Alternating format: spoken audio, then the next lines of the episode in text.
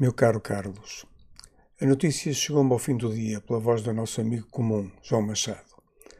Se bem que esperada, mais dia menos dia, não deixou de ser um choque e a tristeza caiu em mim, pesada. Ao longo destes mais de uma dúzia de anos de convívio, nunca tivemos oportunidade de nos vermos, olhos nos olhos. Só a tua voz, filtrada pelo telemóvel, e os e-mails e os teus livros me davam a conhecer-te e a saber-te um grande amigo. Quando me convidaste para te acompanhar nas andanças dos blogs, neste nosso A Viagem dos Argonautas, fizeste-me duas advertências que eu segui religiosamente. Não falas de futebol nem de política. No que resta, a carta é tua. Tu é que sabes. E vieram os contos, os versos, as cartas e as fotografias. E a honra de ter sido convidado por ti, um extraordinário ser humano.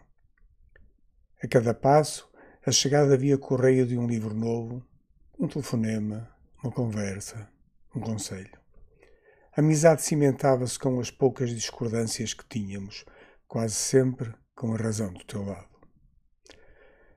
Como isso vai longe. Lamento nunca ter chegado a ter ido ao sul para te abraçar. Descansa em paz, meu amigo.